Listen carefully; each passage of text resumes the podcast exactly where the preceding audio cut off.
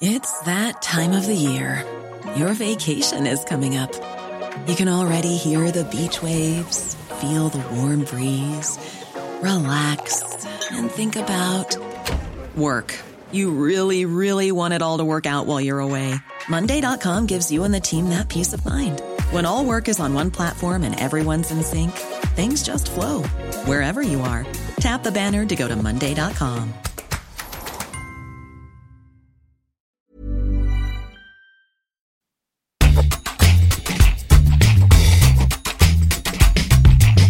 Salut, c'est Thomas Rozek. Dans l'épisode précédent, et dans pas mal d'épisodes récents d'ailleurs, on s'est intéressé à l'institution policière et à son histoire. S'il nous est arrivé souvent de creuser autant le passé que le présent des forces de l'ordre, on s'est moins régulièrement penché sur les autres instances de la répression, au sens légal du terme. La justice d'abord, et puis surtout la prison. J'évoquais dans l'épisode précédent les angles morts de l'histoire. Là, c'est carrément l'angle mort de la République. République qui, élection après élection, ministre après ministre, président après président, peine à endiguer la dégradation progressive des conditions de détention. Une dégradation qui ne fait que rendre encore plus inefficace la sanction. Et alors qu'on pensait impossible de vider au moins un peu les prisons sans sombrer dans l'émeute et les accusations de laxisme, la crise du coronavirus a précipité les choses et fait sortir de nombreux prisonniers. De quoi conforter celles et ceux qui depuis des années plaident pour une sortie, là aussi plus franche, du tout carcéral, pour qu'enfin on remette du sens dans tout ça. Ce sera notre épisode du jour. Bienvenue dans Programme B. Il faut absolument faire de la place dans les prisons de la planète. Chaque jour ici, les prisonniers vivent avec la peur au ventre, la peur de mourir derrière les barreaux. Moi j'ai vu des scènes de mec qui s'est fait couper dans le bras. Dès le moindre petit truc là, c'est... Moi dans mon bâtiment à moi là, il y a vraiment deux ailes où ça a tout cassé. Là, ça fait une semaine qu'on n'a plus de parloir, qu'ils nous autorisent plus les promenades, on n'a plus rien, on est en train de paniquer en prison. Il y a des rumeurs qui circulent comme quoi, il- comme quoi ça allait s'empirer. Ces questionnements, ils nous viennent en partie de la lecture d'un livre au titre évocateur Décarcéré. C'est paru tout récemment aux éditions Rue de l'Échiquier. C'est signé par Sylvain L'Huissier. Il est entrepreneur social. Il a participé surtout en 2018 à la création de l'Agence du travail d'intérêt général et de l'insertion professionnelle. J'ai commencé par lui demander, très simplement, c'est quoi une prison? Une prison, c'est un endroit où on enferme euh, des personnes pour une peine. Euh, alors en France, les prisons, elles ont plusieurs formes. Ça peut être euh, des maisons d'arrêt où sont détenues euh, les personnes qui attendent d'être jugées. en prévention, ce qu'on appelle, et puis les personnes qui ont à exécuter des courtes peines de moins d'un ou deux ans. Ensuite, on a les, centres de détention et puis les maisons centrales pour les personnes jugées les plus dangereuses. Ça, c'est donc les peines qui, notamment les peines qu'on a en cour d'assises, parce qu'il y a aussi un, un distinguo à faire entre le crime, le délit, qui ne sont pas, pas jugés de la même façon. Euh, le livre s'appelle Décarcéré. Ça veut dire quoi décarcéré? Décarcéré, c'est un mot qui n'existe pas dans le dictionnaire et c'est pour ça qu'il m'a plu. Euh, il veut dire, euh, il veut dire sortir euh, de prison. Il veut dire sortir de l'univers carcéral. Donc pour moi, il veut à la fois dire sortir de prison des personnes qui n'ont rien à y faire, qui n'ont rien à apprendre ni pour elles ni pour la société. Et puis, il veut aussi dire sortir d'un système où la prison est trop présente, trop systématique, trop brutale. Qui on trouve dans les prisons françaises? Ça aussi, vous, vous le mettez en avant dans, dans votre livre. Euh, Est-ce qu'on sait qui sont les personnes qui sont derrière les barreaux en France? C'est une question pas simple. Euh, ce qu'on croit souvent, c'est qu'on trouve euh, des personnes euh, condamnées et coupables derrière les barreaux. Il faut avoir en tête que 30% des personnes qui sont emprisonnées aujourd'hui sont en attente de jugement. Ça veut dire qu'elles sont encore présumées innocentes, en tout cas. Et la deuxième chose, c'est qu'on croit qu'on trouve des criminels, des personnes qui sont condamnées pour viol, pour meurtre. C'est pas la réalité non plus, puisque ça représente seulement 1,5% des personnes condamnées à des peines de prison ferme. Donc concrètement, on trouve beaucoup, beaucoup dans les prisons de personnes qui sont condamnées pour des délits, délits routiers, euh, délits euh, à l'usage des stupéfiants. Et on trouve beaucoup de personnes qui sont condamnées pour des très courtes peines. Grosso modo, pour se donner une idée, c'est 3000, 3500 personnes qui rentrent en prison pour des peines de plus de 5 ans euh, chaque année, alors que c'est plus de 90 000 personnes qui sont condamnées à des peines de prison de moins d'un an. Donc on croit qu'on enferme principalement des, des criminels et des violeurs, et c'est pas la réalité. Même moi, j'avais en tête l'idée que l'institution judiciaire avait fait un pas dans la direction de la sortie du tout carcéral et que de plus en plus, on favorisait justement le sursis, le fait de ne pas aller en prison, euh, et que c'était devenu la norme. Euh, si je comprends bien, ça n'est pas tant que ça la réalité. Si, d'une certaine manière, c'est la réalité, vous avez euh, plus de personnes qui sont suivies par la justice, ce qu'on appelle en milieu ouvert, donc avec euh, des peines alternatives à la prison, comme euh, le sursis avec mise à l'épreuve ou le travail d'intérêt général. Mais ça n'empêche qu'il y a quand même beaucoup trop de personnes en prison. La question du livre et de décarcérer, c'est comment on, réduit encore le nombre de personnes emprisonnées et surtout comment on sort de la surpopulation carcérale. C'est-à-dire que le constat qu'on fait euh, sans discontinuer depuis euh, plusieurs dizaines d'années, c'est que les prisons sont trop pleines et que du fait qu'elles sont trop pleines, euh, on ne peut rien y faire d'intelligent. On ne peut pas apporter de la formation ou de l'enseignement en détention. C'est difficile pour les personnes de voir leur famille, c'est difficile pour elles d'apprendre quelque chose de leur détention. Donc il faudrait réduire le nombre de personnes détenues pour sortir de cette surpopulation carcérale. Le problème, c'est que souvent on fait le raisonnement inverse. On croit qu'il faudrait construire des prisons en plus pour réussir à, arriver à 100% de, taux de remplissage des prisons. Ça marche pas. Grosso modo, en 50 ans, euh, on a multiplié par 2,3 euh, le, nombre de places de prison et on a multiplié exactement par le même nombre euh, le nombre de personnes détenues. Donc en fait, quand on construit une nouvelle prison, on incarcère plus de personnes plus longtemps. Hmm. Ce qui euh, revient souvent, c'est l'idée que, euh, c'est d'ailleurs la première idée reçue euh, sur laquelle, à laquelle vous vous attaquez, parce que le, concept du livre, c'est comme ça de, pointer des idées reçues et d'y apporter des, arguments, c'est que la prison serait le club med, un endroit où finalement il fait pas si mauvais d'habiter, on est logé, nourri, et on s'en sort plutôt pas mal vous rentrez dans les détails des, conditions euh, euh, de détention. Une des difficultés qu'on a pour saisir la réalité de ce que c'est la prison, c'est aussi, et vous le dites très bien, qu'il n'y a pas deux prisons pareilles en France. Non, il n'y a pas deux prisons pareilles. Ça dépend euh, si vous êtes en région parisienne ou dans le sud de la France, c'est pas les mêmes établissements, c'est pas les mêmes cultures de travail. Il y a une grosse différence à faire, c'est les maisons d'arrêt et euh, les centres de détention ou les maisons centrales.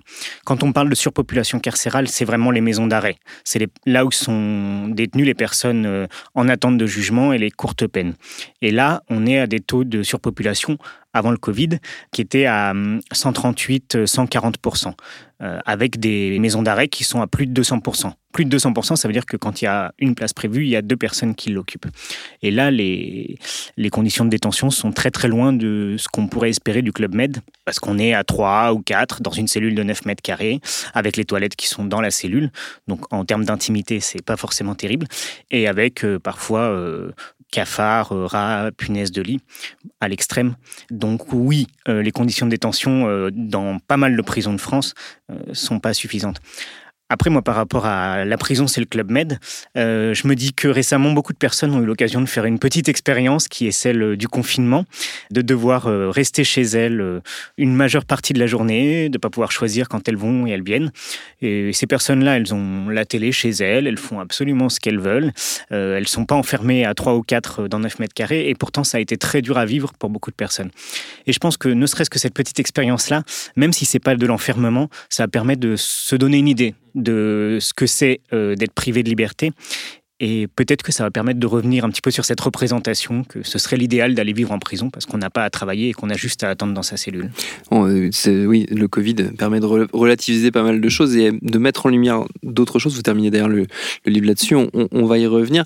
Juste avant, j'aurais aimé qu'on évoque un, autre point qui, qui, moi, me semble important, c'est que il y a comme une, un impensé ou une impossibilité euh, de penser la prison euh, en France, notamment du fait d'une phrase de Robert Badinter que vous citez, qui revient souvent, qui dit en substance que, la République ne peut pas donner à, un prisonnier de meilleures conditions qu'elle ne donne à, aux plus pauvres de ses ouvriers. Et qu'en gros, ça crée une espèce de barrière qui fait que si on améliore la condition de vie des prisonniers, c'est forcément une mauvaise idée républicaine. Moi, j'aurais envie de faire le pari inverse, euh, que j'appellerais la, théorie du ruissellement inversé. Euh, c'est de se dire, effectivement, peut-être que dans nos sociétés, euh, les personnes détenues sont celles qui doivent avoir le plus mauvais statut, parce que sinon, ce serait vécu comme une injustice. Je suis pas sûr que ce soit ça qu'il faille se dire, mais tant pis, disons-nous ça.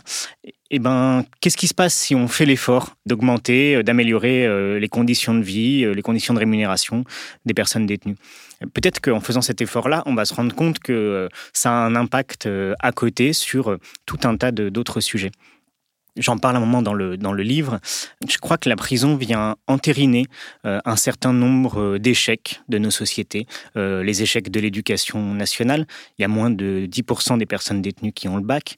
Les échecs de la santé, il y a près de 40% des personnes détenues qui sont atteintes de, troubles mentaux. Et, la prison, elle vient valider ça, entre guillemets. on dit, oui, ces personnes ne trouvent pas leur place dans la société, elles ont été trop abîmées, elles ont été euh, mal éduquées, donc la prison vient valider ça. Si la prison arrête de valider ça et vient dire bah non, ces personnes-là, euh, d'une part on en prend moins, et puis d'autre part quand elles viennent, on va faire en sorte qu'elles ressortent euh, reconstruites pour réintégrer la société, et ben c'est tout le reste des sujets connexes à la prison qui vont, qui vont en bénéficier.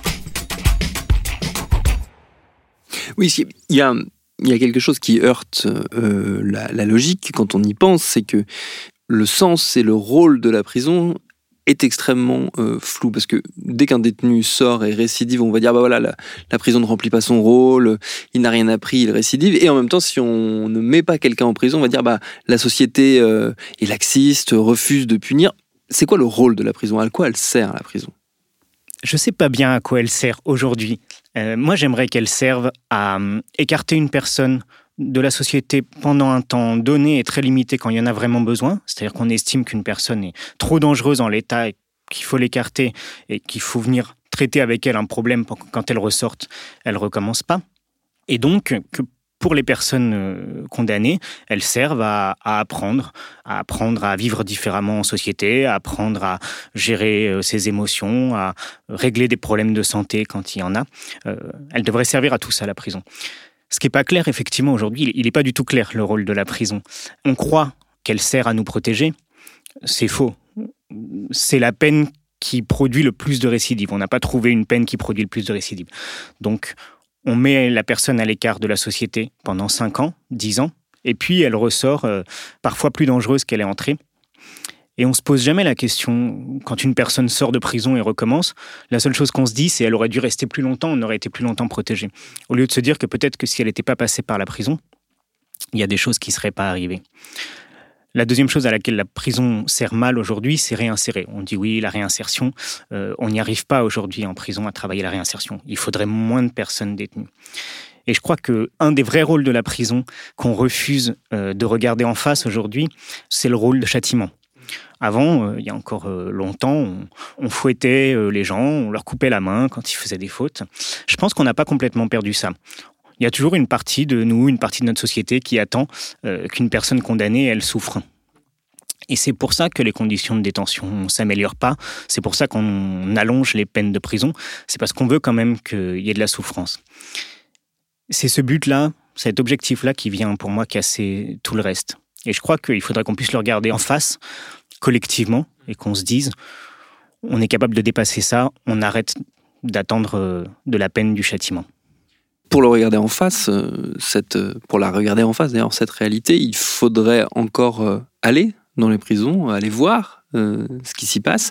Or, c'est le, on va dire, c'est le fait d'une minorité. C'est en gros les prisonniers et les gens qui y travaillent qui vont y aller, ou les avocats et les gens dont ça fait partie de, de l'univers. Mais la plupart des gens ne seront jamais confrontés à la réalité de, de la prison. Qu'est-ce qui fait qu'on le tient à ce point-là à distance? Je pense qu'on en a honte d'une part, qu'on ne veut pas regarder en face ce qu'on fait. Je pense que la prison et la justice c'est un univers qui ne se rend pas très accessible aux citoyens, et je pense qu'il y a beaucoup de travail à faire à ce niveau-là. Il n'y a pas que dans les prisons qu'on peut rentrer voir ce qui se passe, on peut aussi aller dans un tribunal, assister à une audience correctionnelle ou à un procès d'assises et se rendre compte de comment est rendue la justice. Après, je pense que nos élus font pas toujours le travail suffisant à ce niveau-là. Eux, ils ont le droit de rentrer en prison. Ils ont le droit de rentrer en prison avec euh, un journaliste. Et c'est quelque chose qu'ils devraient exercer plus systématiquement. Et puis, je pense qu'on devrait faire en sorte que euh, des citoyens euh, puissent rentrer en prison de manière organisée. Et ça devrait faire partie de, de la mission des établissements pénitentiaires que de se rendre visible. Il y a un élément qui, c'est un détail, hein, mais ça m'a, moi ça m'a frappé. Les présidents de la République, comme les citoyens, ne vont pas dans les prisons. Euh, et vous, vous citez notamment le fait que de Valéry Giscard d'Estaing à François Hollande, aucun chef d'État français n'est allé en prison. Aucun. Aucun. Il n'y a que les ministres euh, de la Justice qui vont en prison, et encore, je ne suis pas sûr qu'ils y aillent euh, assez. Mais non, les présidents ne vont pas en prison. Et effectivement, pour moi, ça relève presque de l'inconséquence politique. dire on va enfermer plus, et puis après pas s'occuper pendant un mandat de 5 ans de ce qui se passe en prison, c'est assez grave. Mais je pense que euh, les présidents de la République ne sont pas les seuls à pas aller suffisamment en prison. On parlait tout à l'heure des parlementaires qui vont pas assez. Je pense que les, les juges vont pas assez en prison aussi. Pourtant, c'est les seuls à envoyer des personnes en prison, donc c'est elles qui vont décider euh, si une personne doit aller en prison ou pas.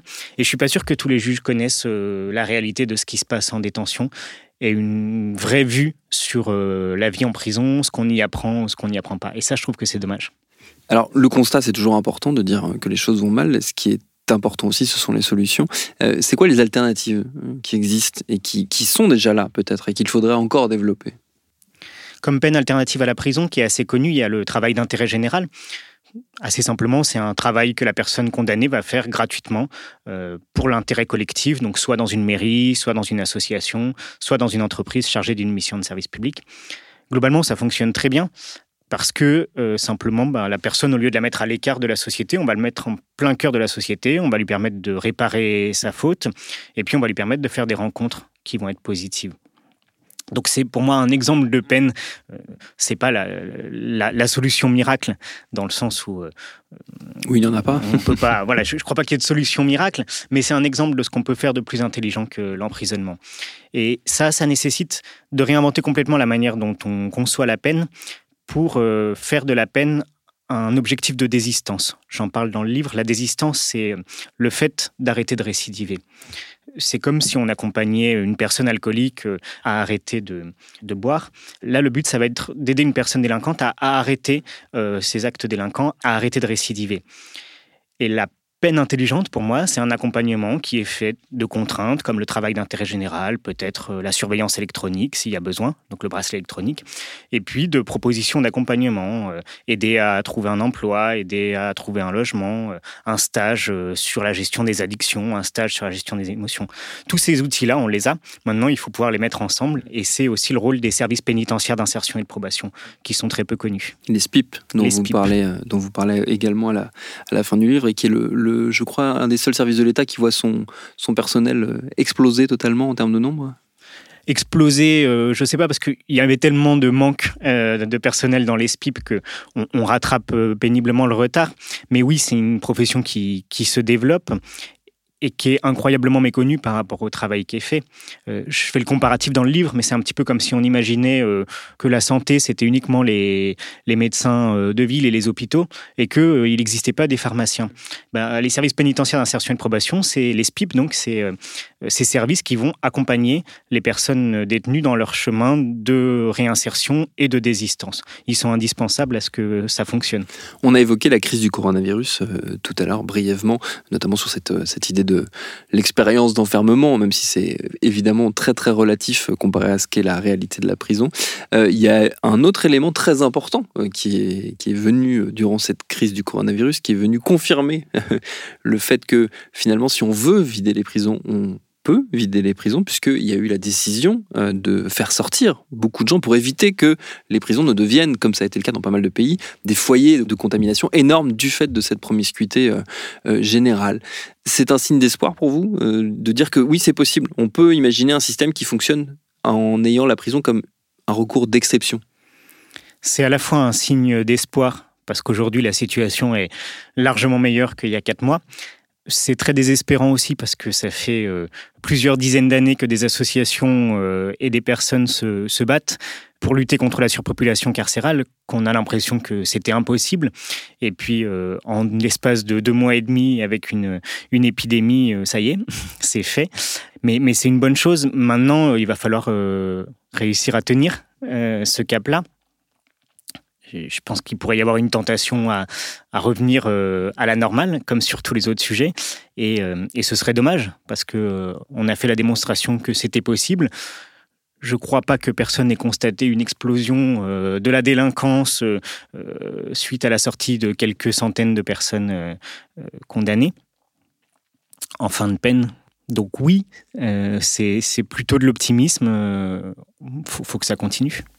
C'est un pas dans la bonne direction. Est-ce que on a une idée de d'où en sont les prisons là actuellement au moment où on se parle donc euh, fin juin 2020 euh, en termes de d'occupation de saturation possible ou pas? Les derniers éléments que j'ai, c'est qu'on est à 97% de taux d'occupation des prisons au global. Donc ça veut dire moins de 100%. Euh, ça n'était pas arrivé depuis pas arrivé très longtemps? au, au, moins 20 ans, je pense plus. Après, c'est toujours pas uniforme. Donc on a encore des établissements qui sont très surpeuplés, parfois à plus de 150%, euh, notamment en région parisienne. Donc la surpopulation carcérale, elle n'a pas été balayée du jour au lendemain. Il y a encore plusieurs établissements qui sont en forte surpopulation carcérale.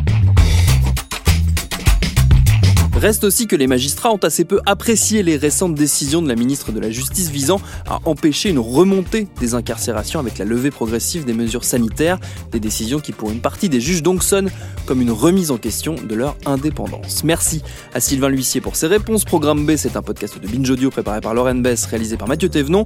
Abonnez-vous sur votre appli de podcast préféré pour ne manquer aucun de nos épisodes. Facebook, Twitter, Instagram si vous voulez nous parler. Continuez de bien vous laver les mains, de respecter les gestes barrières et de téléphoner à votre mamie. Et à demain pour un nouvel épisode.